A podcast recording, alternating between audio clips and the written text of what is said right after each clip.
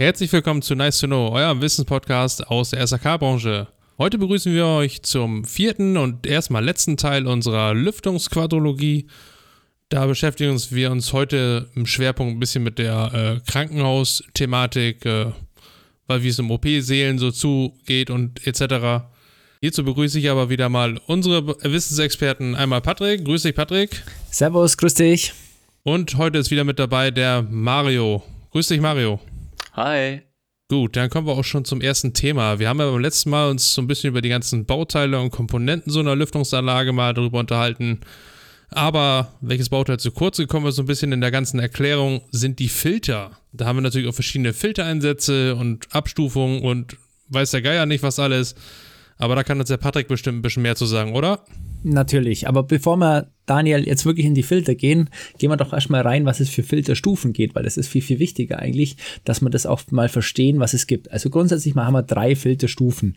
Kann natürlich weit immer wieder je nach Hersteller ein bisschen variieren, aber auf jeden Fall mal grundsätzlich mal von der DIN sagen wir ganz einfach, wir haben drei Filterstufen. Die erste Filterstufe ist mal grundsätzlich mal die saugseitige. Die ist eigentlich im Endeffekt nahe dem Außenluftansaugung oder am Zuluftgebläse. Was wollen wir damit machen im Endeffekt? Wir wollen da den Schutz von Anlagen teilen vor Verunreinigungen von der Außenluft. Also das heißt mal den groben und feinen Staub rauskriegen. Meistens haben wir da die Filterklasse F5 bis F7. Dann haben wir die Filterstufe 2. Wo sitzt der? Meistens druckseitig nach dem Luftaufbereitung, also unmittelbar vor der Zuluft zu den Räumen. Und was wollen wir hier wieder rausbringen? Weitgehend wollen wir hier natürlich wieder mal die ganzen Partikelfiltrationen rauskriegen. Das heißt also mögliche Kontaminationen wie Aerosole im Nassbereich, aus Lüftungsanlagen rauskriegen. Oder wir wollen natürlich auch mal keine Partikeleinträge in Zuluftkanäle, die sollen ja relativ sauber bleiben. Das wollen wir mal. Wir wollen den hohen Abschiebegrad verlängern der im Endeffekt die Schwebstofffilter da drin haben. Das heißt, wir wollen da auch keine Standzeiten oder beziehungsweise wir wollen die Standzeiten verlängern. Also wir wollen natürlich schauen, dass wir die Standzeiten einfach dementsprechend groß haben, aber natürlich wollen wir die ein bisschen runterbringen. Und ganz, ganz wichtig ist mal so, wir wollen einfach mal hygienische Zuluft haben. Und da haben wir die Filterklassen F7 bis F9 hier bewegen wir uns eigentlich im normalen Bereich. Das sind also die Bereiche, wo wir uns im alltäglichen Bereich bewegen. Was wir noch haben, sind natürlich Filterstufen 3. Und hier haben wir natürlich bei Räumen mit sehr hohen oder sehr, sehr hohen Anforderungen der Keimutarmut. Und da sind meistens so Filterklasse H13 oder H14. Und die sind auch wieder unmittelbar vor den Zuluftauslässen. Also du siehst, auch hier müssen wir wieder darauf achten, wo sitzt denn der Filter. Und deswegen sollten wir uns vorher mal genau wissen, welche Filterstufen wir eigentlich haben. Mario, Patrick sprach ja gerade von den Lüftungsstufen, also welche Abstufungen es da alle gibt und wo die zu finden sind und wo die eingesetzt werden. Jetzt äh, kommen wir aber auf das Thema Filtereinsätze zurück. Was gibt es da denn genaueres mal zu sagen? Also, äh, wie Patrick vorhin sagte, gibt es ja mittlerweile diese F-Klassifizierung, ähm, die läuft jetzt langsam aus. Die Filter werden jetzt neu klassifiziert laut der ISO 16890 und äh, nennt sich jetzt äh, EPM je nach Partikelgröße und dann dem Abscheidegrad. Ich will bloß kurz drauf eingehen. EPM heißt Particulate Matter. Das bedeutet so viel wie EPM1. Das ist also die aerodynamische, der aerodynamische Durchmesser des Partikels. Und meistens ist dann immer noch eine Prozentangabe dahinter. Das heißt, der Filter macht das im Durchschnitt, scheidet so und so viel Prozent von diesem Partikel ab. Ähm, wir haben jetzt bei uns in der Zuluft meistens diese EPM1-Filter 50 Prozent. Das heißt, wir filtern äh, Partikelgrößen von 0,3 Mikrometer bis 1 Mikrometer raus. Äh, ein Mikrometer heißt, das ist ein Millionstel Meter. Ja, also das ist wirklich, sind kleinste Teilen, Zellengröße in etwa. Und damit filtrieren wir letzten Endes schon in der ersten Filterstufe. Filterstufe 2 ist dann EPM1 85 Prozent in der Regel. Ähm, sorgt dann dafür, dass, äh, wie gesagt, wie Patrick schon sagte, eben, dass der Partikeleintrag in den Zuluftkanal und ins Gebäude halt nicht so hoch ist und damit auch die Leute geschützt sind. Und letzten Endes im OP haben wir dann ähm, die Schwebstofffilter H13, H14. Die sind dann halt wirklich super dicht mit Abscheidegraden von 99,95 oder der H14 mit 99,995 Prozent. Also man sieht, da wird schon äußerst viel getan, damit eben das Schlechte, was in der Luft eigentlich sein oder sein darf, äh, trotzdem nicht ins Gebäude kommt. Jetzt hast du ja gerade schon so ein bisschen äh, äh, mit Normen um dich geworfen oder mit der, mit der ISO. Ähm, da gibt es ja bestimmt noch einige andere und äh, wie wir es halt in unserem deutschen System so kennen, ist alles genormt und alles nach irgendwelchen Regeln. Da kannst du sicher auch noch ein bisschen drauf eingehen, oder? Na klar, kann ich da drauf eingehen. Also da gehe ich dir drauf ein. Das ist ja überhaupt kein Thema. Im Endeffekt mal grundsätzlich für uns ist es so, wir haben die DIN 1946-4. Da haben wir ja schon mal uns unterhalten. Es gibt die auch die 6-6. Die sind mal ganz, ganz wichtig. Da müssen wir einfach drauf gucken, das sind die Regelwerk eigentlich für die Raumlufttechnik. Da müssen wir auch darauf achten, dass die immer wieder Neufassungen sind. Die neueste Neufassung rein theoretisch ist ja die 216, wobei ja die auch wieder verändert worden ist, immer wieder im Ding. Dann haben wir die VDI 2060 22, auch hier wieder müssen wir aufpassen, die hilft uns im OP-Saal natürlich sehr, sehr viel und da müssen wir auch darauf wieder einigen, was wir alles machen. Des Weiteren kommt jetzt so langsam in einen gewissen Bereich, wo wir im OP, wir wollen ja heute eigentlich im Endeffekt uns unterhalten über die Krankenhäuser und da haben wir einmal die Biostoff. Also das klingt wirklich so, wie ich ausspreche, Biostoff und ein V dahinter. Im Endeffekt, da werden eigentlich so die ganze kategorisiert, welche Bioanteile, also welche Bakterien oder wie auch immer in unserem Pilze und so weiter in unserer ganzen Branche mit drin sein dürfen. Dann haben wir eine TRBA 100 und die Richtlinien der Bundesärztekammer, weil die sind ganz, ganz entscheidend, weil nach denen ist auch wieder so kategorisiert, was wir auch nachher nochmal Mario noch genauer fragen, wie unsere OP-Säle eigentlich aussehen, weil da haben wir auch ein ganz großes Problem. Nicht jede OP ist gleich ein OP. Das heißt, je nachdem, welchen Bereich ich operiere an dir, Daniel, also ich natürlich nicht, aber gut, mit einer Hildi kann ich schon alles schrauben an dir, das passt schon, aber ich sag mal, egal was ich im OP an sich mache, muss ich auch schauen, welche kategorisierte Tipps sind. Und da zählen meistens die Richtlinien der Bundesärzteskammers. Und ganz zum Schluss haben wir noch eine gewisse Leitlinie DHKH 2015. Die erklärt uns so ein bisschen, welchen Bereich wir da im OP-Saal noch weiter eingehen würden. Ja, Patrick, das ist doch hervorragend. Jetzt haben wir ja in der letzten Folge uns schon mal ein bisschen mit den mit diesen Wärmetauschern und äh, vor allem mit dem Rotationswärmetauscher befasst, der ja äh, besonders effizient sein soll und äh, entsprechend einen hohen Wirkungsgrad hat. Nun habe ich aber mal von bösen Zungen gehört, dass sich da auch äh, anscheinend Feuchtigkeit ablagern soll und wird dadurch gerade, ich sag mal, in so einem empfindlichen Bereich wie den Krankenhäusern äh, sich da irgendwie Pilze und, und, und Viren, vor allem Viren bilden können. Da kannst du bestimmt uns mal ein bisschen Licht ins Dunkel bringen, oder? Das ist eine schwierige Frage, aber eine, da gibt es eine einfache Antwort. Im Endeffekt mal gehen wir die Theorie an. Wir schauen uns mal wirklich die reine Theorie und dann gehe ich mit Mario mal in die Praxis, wie es draußen wirklich ausschaut. Aber wir schauen uns mal die reine Theorie an. Und in der reinen Theorie ist mal so, wir haben natürlich unseren Rotationswärmetauscher. Der Rotationswärmetauscher übernimmt eigentlich über diese Leitlamellen die Wärme auf. Durch das, dass es sich dreht, gibt er an die Zuluft wieder im Endeffekt die Wärme ab. Aber nicht nur die Wärme, sondern auch die Feuchtigkeit. Und da sind wir jetzt genau an dem Punkt, was du eigentlich genau mit diesen bösen Zungen meinst. Das heißt, wenn wir Feuchtigkeit rübertragen, kann es also sein, dass wir Bakterien und Pilze in unser System reinbringen. Natürlich auch Viren. Aber, und jetzt kommen wir wieder an den Punkt, die Wahrscheinlichkeit ist relativ gering weil im Endeffekt, man hat es schon gemessen. Also wir haben, ich war ja auch beim Mario eben vor Ort, habe mich da auch mit seinem Kollegen und seinem Chef mal unterhalten.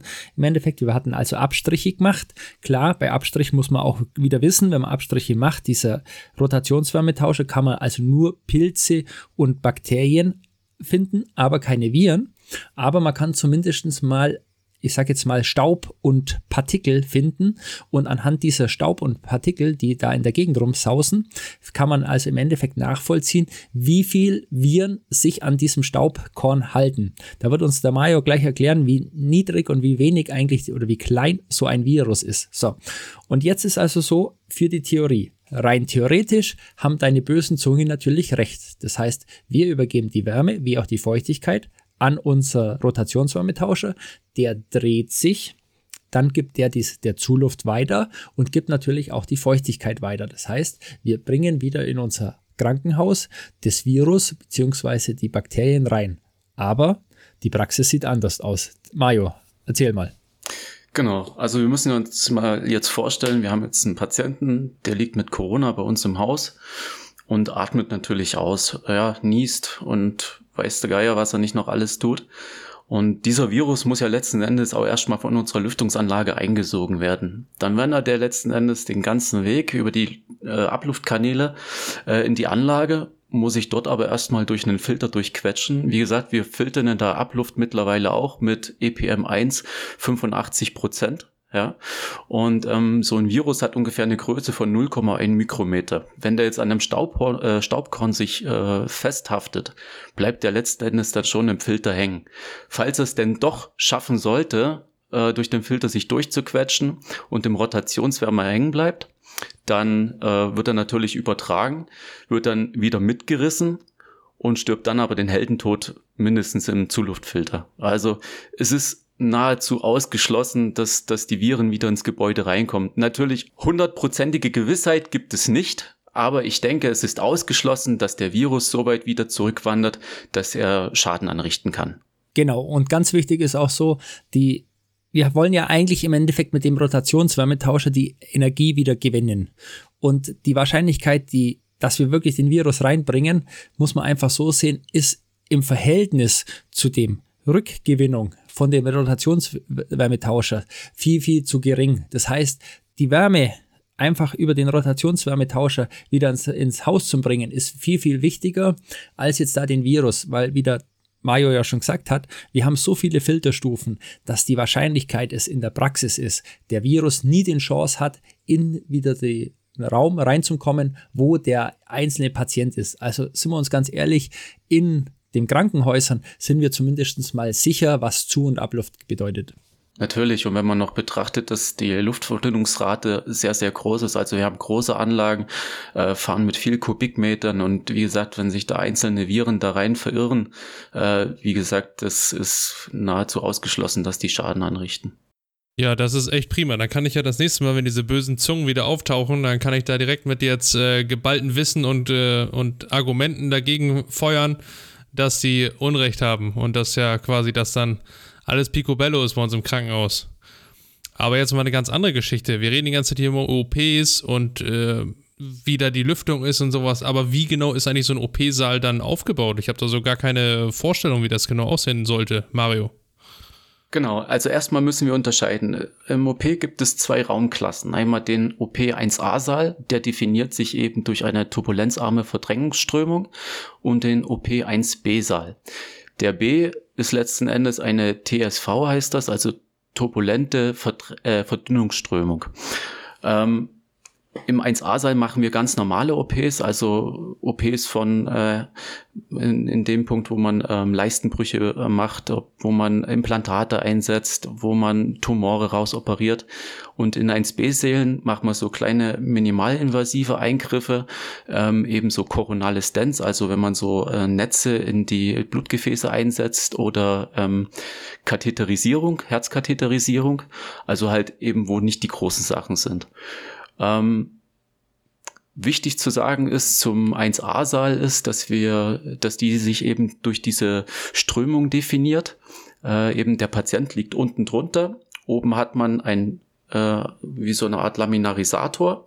Ähm, da fällt die Luft letzten Endes nach unten und bildet einen sogenannten Schutzbereich. In dem Schutzbereich sitzen letzten Endes der Operateur, das Team, äh, die offenen, das offene Operationsbesteck und der Patient.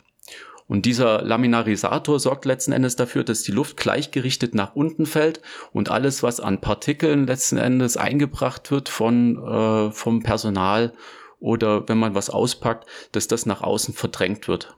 Ja, ähm, man hat auch oder man hat das auch, äh, man kann das auch berechnen eben und die die Luftströmung muss letzten Endes sicherstellen, dass jedes Partikel innerhalb von zehn Sekunden aus dieser Schutzzone raus ist.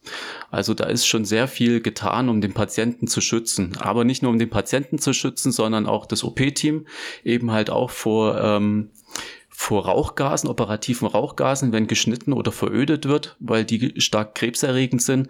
Die müssen halt abgeführt werden. Die Behaglichkeit muss sichergestellt werden fürs OP-Team. Und ähm, ja, die, was eigentlich auch wichtig ist, dass die Lüftung kaum spürbar ist. Ne? Wir müssen den Schalt, äh, Schalldruckpegel äh, im Auge behalten. Der darf nicht größer sein wie 48 dB. Das ist nicht viel.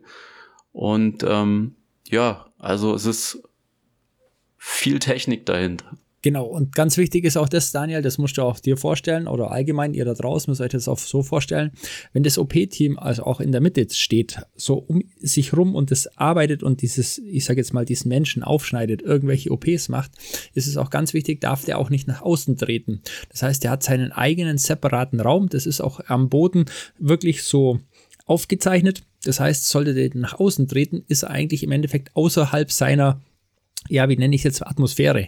Das heißt, dann hat er auch ein Problem, dann könnte es sein, dass er nach innen in diese Atmosphäre, in der wo er operiert, im Endeffekt auch hier wieder irgendwelche Bakterien oder Viren reinbringt. Und deswegen ist es auch hier dieses Gleichrichtung. Und was auch ganz wichtig ist, wir haben immer einen leichten Unterdruck. Das heißt, wir ziehen immer an OPs auch nach unten weg. Früher hat man immer gesagt, ja, okay, man kann die Lüftung irgendwo hinziehen. Nein, in OP-Sälen oder bei den meisten OP-Sälen zumindest wird die Luft nach unten über den Boden abgesaugt. Das heißt also, dass auch tatsächlich, das was ja auch der äh, Mario gut erklärt hat, im Endeffekt die Luft nach unten weggeströmt wird. Deswegen weiß ich jetzt auch, oder wisst ihr auch draußen, warum es immer viele OP-Leute gibt, die auch außerhalb stehen. Das heißt, der SOP-Team darf niemals nach außen treten. Der darf erst dann nach außen treten, wenn die OP fertig ist.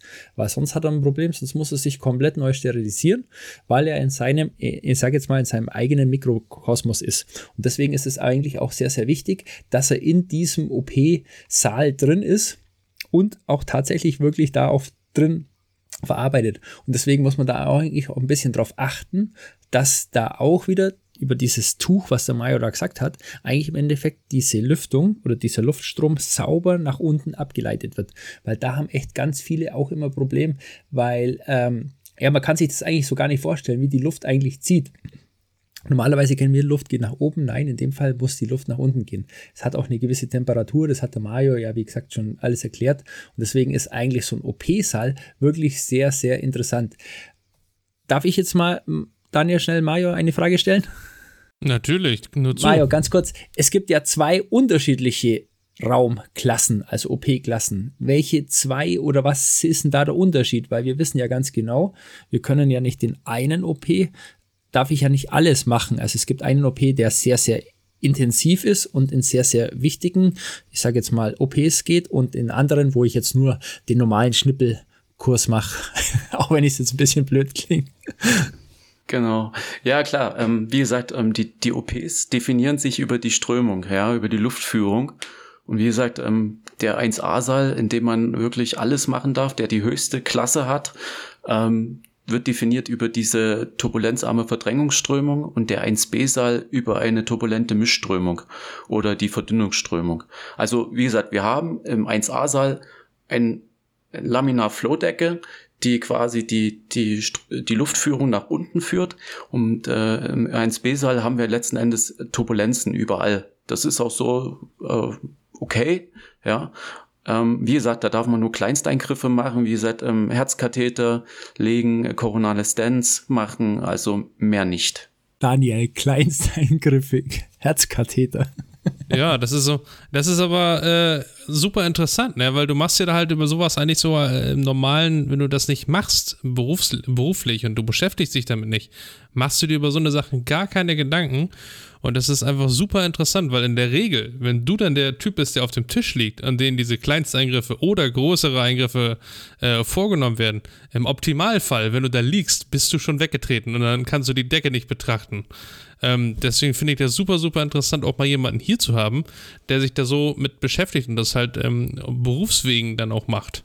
Was auch interessant ist, also mal die Frage an dich, Daniel, was schätzt du, wie viele verschiedene Varianten du an wie, wie soll ich es eigentlich sagen, Qualifikationen eigentlich du brauchst, um so eine Lüftung von so einem OP-Saal hinzubekommen. Weil an sich darf es ja nicht jeder machen. Boah, da überfragst mich jetzt aber auf jeden Fall einige. Ne? Du musst ja, glaube ich, sämtliche Hygienezertifikate haben und, ja. äh, und äh, spezielle Schulungen auf diese ganzen äh, Filtereinrichtungen und so haben.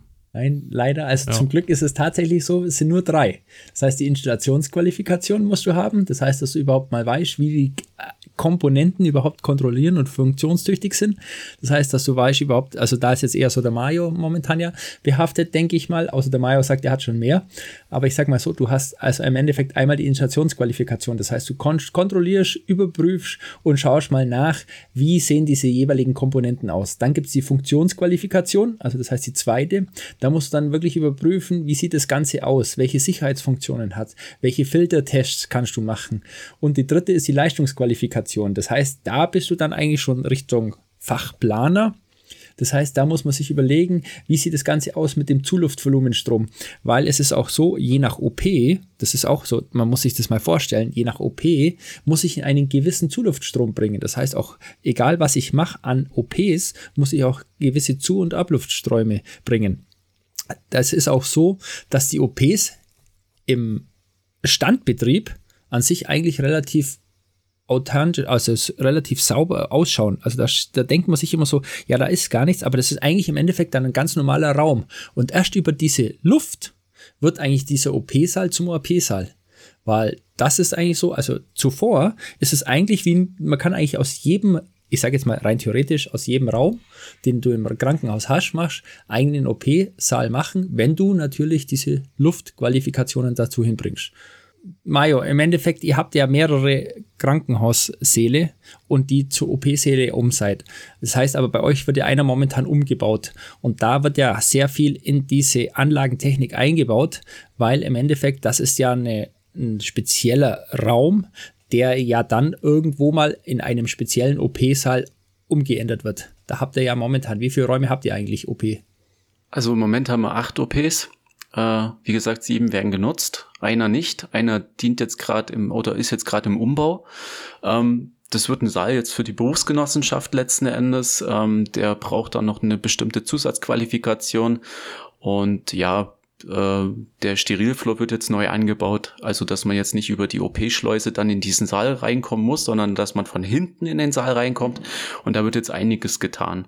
Also auch das für dich, Daniel, dieser Lüftungsraum, also auch dieser Raum, wird tatsächlich dann so gemacht, wir haben also Luftschleusen und hier im BG-Saal ist halt so, dass das alles schneller läuft. Also du siehst schon, anhand von diesen Sälen kann man nur anhand von dieser Lüftungsströmungen wirklich sehr, sehr viel umändern. Boah, das war echt, äh, ist echt eine Menge Input, was da heute schon wieder auf uns eingeprasselt ist. Vor allem auch, wie umfangreich diese ganze Krankenhaus- äh, und OP-Geschichte ist, was da nicht alles vonnöten ist, wie speziell die Luftströme da sein müssen im Verhältnis zu jetzt, sag ich mal, einem Schulgebäude oder sowas. Das ist echt, echt, echt Wahnsinn. Und da bedanke ich mich auf jeden Fall für eure Fachkompetenz, vor allen Dingen an dich, Mario, mit deinem äh, Fachwissen über die ganze Krankenhausthematik. Und ich muss dazu leider sagen, wir müssen auch ein bisschen zum Ende kommen jetzt, weil wir sind schon ein bisschen über der Zeit drüber. Deshalb äh, bedanke ich mich bei euch beiden für die tolle Folge und äh, verabschiede mich auch bei den Zuhörern. Bis zum nächsten Mal. Servus. Tschüss.